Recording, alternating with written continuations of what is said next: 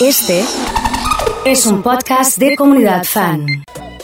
Le doy la bienvenida a Eli Coseta, nuestra Nutri. ¿Cómo andás, Eli? ¿Bien? Hola, muy bien. ¿Todo en orden? Contenta de estar aquí. Ah, bueno, nosotros también de recibirte y de, de que siempre surjan disparadores de nuestras charlas. La otra vez cerramos tu columna hablando del hambre emocional. Y dijimos, vamos a hablar el lunes que viene de la diferencia entre hambre real y hambre emocional. Eh, y, y me quedé pensando y fui detectando yo en mi semana cuál era el hambre real y emocional. Y, y es cierto, hay veces que comemos de ansiosos, ¿no? De que tenemos Así es, hambre. la ansiedad tiene una gran relación con Sí. el hambre emocional porque no, es una conducta de canalización de la ansiedad, el hambre emocional. Sí, Y está bueno que empecemos a tomar conciencia, como hiciste vos, Claro. o llevar un registro y decir, a ver, pará, pará, freno. Sí. ¿Es- ¿Realmente tengo hambre o lo como por un capricho Claro. o por, no sé, por Porque ansiedad? sí. Porque sí. La primera pregunta es, ¿cómo detecto la diferencia y cuáles son los indicios primero del hambre real? Bueno, te traje algunas diferencias. Sí, a ver. ¿Sí? Eh, el hambre fisiológico, el hambre real, lo satisfaces con cualquier alimento. ¿sí? Cualquier alimento te va a, a llenar. En cambio, el emocional es un hambre específicamente por ciertos alimentos. Tengo ganas de comer un chocolate, tengo ganas de comer un alfajor, quiero Sí. helado, no quiero otra cosa, es puntual. ¿Sí? Y el hambre emocional es repentino, aparece de golpe, Aparece. aparece de repente. Te, te- te encaprichas con algo. Claro, y tiene que ver con una emoción. Así ¿no? es, sí. Pero en realidad eh, es un mensaje que el organismo nos da cuando Sí. estamos insatisfechos en algún área de nuestra vida. Mira, para pensar Epa. cuando nos pasa.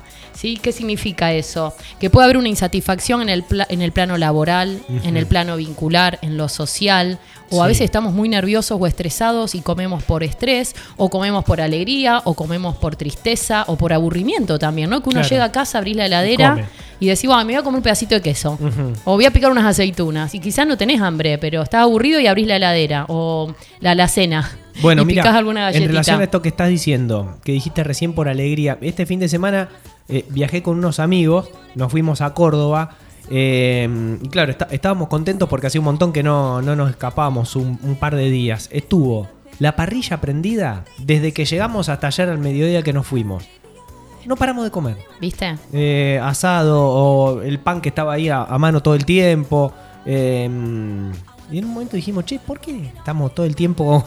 ¿Viste? La comida se relaciona con lo social. Claro. ¿sí? con los eventos sociales, con las reuniones familiares, amistades. claro. Y, y a veces el- las juntadas se tornan alrededor de la comida. Alrededor de la comida. ¿Sí? Sí, y a sí, muchas sí, veces estás cómodo, estás relajado, te estás divirtiendo, la estás pasando bien y no registrás, ¿no? No, Los manicitos, eh, Todo. las papitas, todo lo que te ponen. Claro, es verdad. Pero tiene que ver con eso también, ¿no?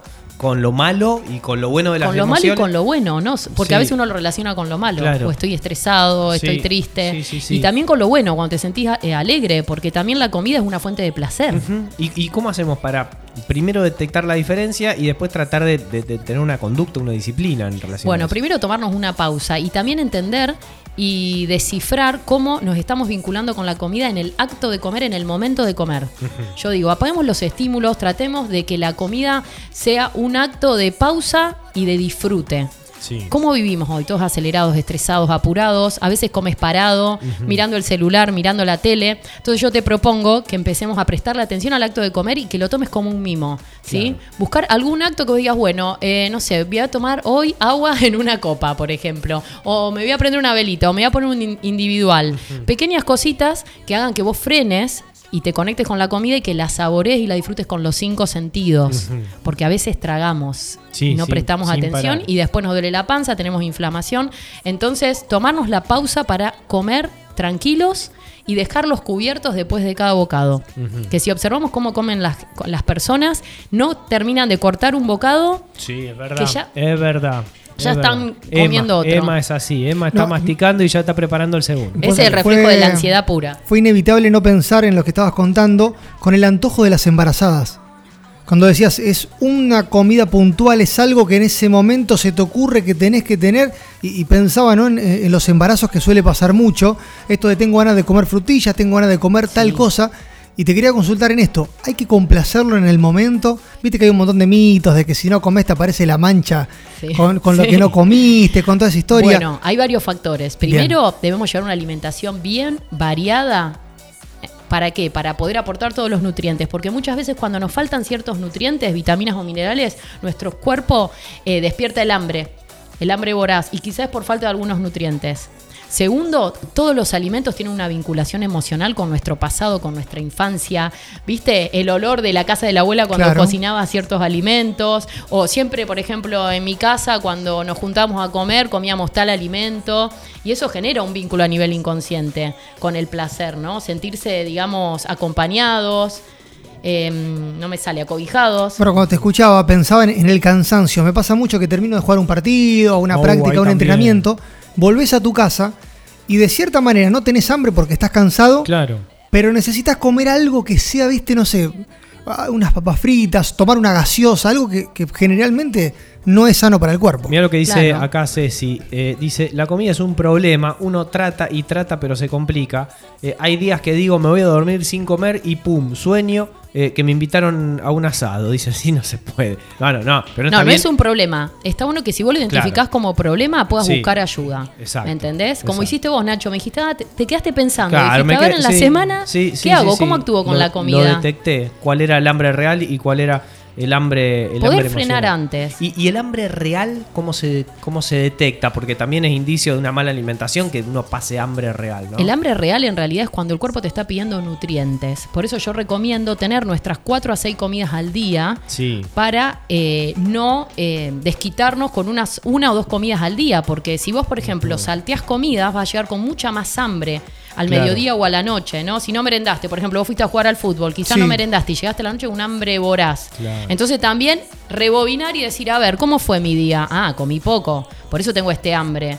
Y otra cosa es tomar líquido, porque a veces estamos deshidratados y el Sí. cuerpo eh, despierta la sensación de hambre voraz y en realidad nos está faltando líquido, y nos está faltando Bueno, hidratarnos. mira lo que dice acá. Por eso tomar un vasito de agua cuando nos aparece esa, ese hambre. Gabao dice, yo intento reprimir esas ansiedades tomando agua. Mira, justo. Por eso, un agua, una infusión, ¿sí? Tomás y después esperás un rato a ver si realmente sigue esa sensación de hambre. Sí. Si sigue la sensación de hambre, vos tenés que pensar que cualquier alimento te va a saciar esa sensación de hambre. Ahora, cuando pensás en algo puntual, viste que vos decís, Emma, quiero un vaso de gaseosa, Sí. me quiero comprar unas papitas, eso ya es hambre más emocional. Claro. Sí. Ahora estoy pensando de todo lo que dijo, creo que, lo que en lo personal, lo que más difícil se me hace es sentarme y decir, estoy comiendo. Claro. Paro Aquí y ahora. y, y me dedico Y a comer, ahora, porque estoy comiendo y estoy con el celular mirando acá, con el televisor allá pensando, Bueno, respondiendo. ahí tu hablando. cerebro no registra que Claro, estás comiendo. claro, claro. Por eso yo le digo, tomémonos en el acto de comer el tiempo y poner foco en el plato de comida. ¿Pero qué voy a hacer? Voy a estar mirando el plato así. No, disfrutando, masticando, comiendo. Pensando que estás comiendo. pensando- Él quiere pero- mirar otra cosa, él quiere mirar me- el celular. Me, me por pongo ejemplo. Netflix, por ejemplo. No, Nacho. ¿No? No, porque distraes ¿No? a tu mente y tu mente no registra que estás comiendo. O sea Entonces que- vas a comer más. Ah. Te vas a comer dos platos porque nunca te vas a llenar. Pones Claro. comunidad fan de fondo, una Ahí linda sí, canción ¿escuchás? Ahí está. que te acompañe. Eso no es llenarse con agua, pregunta Nora. Tomar agua para no. Interpreto que preguntar tomar agua. No, no es la idea llenarse con agua. Claro. Tomamos agua, nos hidratamos y esperamos un rato. Si sigo teniendo hambre, recurro al alimento. Claro, porque- Pero voy a elegir mejor, no me voy a elegir un alfajor. Claro. Voy a elegir una fruta, un puñadito de frutos secos. Ahí está. También el ¿Cuánta secreto agua hay es que la tomar? calidad.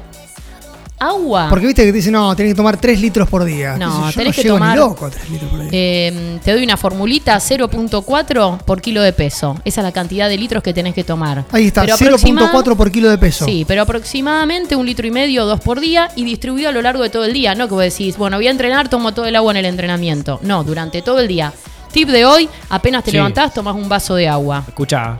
¿Eh? No, te, Todos sacá- vamos a sacá la, calculadora, Nacho. No tomé la del baño que tiene gusto No, dentífrico. No media pasa fea. nada, es la misma. Tomá la de la cocina. La misma canilla. Eh, acá me dice Pablo de Bandera, buenos días. Si vas a repetir plato, espera 10 minutos entre plato y plato y así el cerebro asimila si está lleno o no. Tal cual, la Muy pausa. bien, ¿eh? La Claro. pausa. Darle tiempo a que la señal del estómago llegue a la cabeza Exacto. para darnos la señal de que estamos saciados. Si no, vamos a seguir comiendo interminablemente. Está bueno esto de desconfiar en el del cerebro de uno, ¿no? Porque uno piensa que es real lo- la información que nos tira y no. Por ahí no, por ahí Frenar, es- por eso la pausa, como Claro. decíamos antes. Claro. Estar más atentos a las señales del cuerpo y no hacer todo apurado. Porque ay, tengo hambre, pienso en esto, listo, lo voy a comprar, lo voy a comer. No, pará, pará, Claro. toma un vaso de agua, Respirá, eso es muy bueno para tomar Sí. la pausa, unas respiraciones conscientes y después sí, disfrutá de la comida que vayas a hacer. Che, un montón de Nacho, mensajes. vos sobre todo, ya sos grande. No, qué grande. Ya estás grande, así joder. que Pero mira, a sigue respirar. aprendiendo, sigue Empezá a aprendiendo. respirar, bajar un cambio. Eh, acá mandan un montón de mensajes que los vamos a ir derivando a cuál, Eli, ¿dónde te escriben? Me pueden encontrar en Instagram como elicoseta.nutrideportiva. Porque acá me escribe Mónica, dice, pregúntale por las dietas intermitentes. Eh, gracias, feliz cumple. Eh, bueno, ya está. Eh, va- Comer en familia charlando, bueno, viste, un montón Sí. de cosas que van derivando de la charla, ¿no? Sí, Sí, que, el foco no esté en la comida cuando nos reunimos con amigos y con familia. Si ¿eh? yo me reúno con, una charla, en una reunión media de gente pesada, infumable, Ah. le digo, mi Nutri, Eli Coseta me dice que esté eh, concentrado en el plato. No respondo, No discúlpenme, rep- estoy no metido respondo, en tiempo y espacio de mi comida. Totalmente. Bueno, al menos disfrutás de algo, de la comida. Eli, muchas gracias. Como Bueno, siempre. nos vemos. Gracias a ustedes. Ahí pasaba nuestra Nutri, Eli Coseta. Nosotros ya volvemos.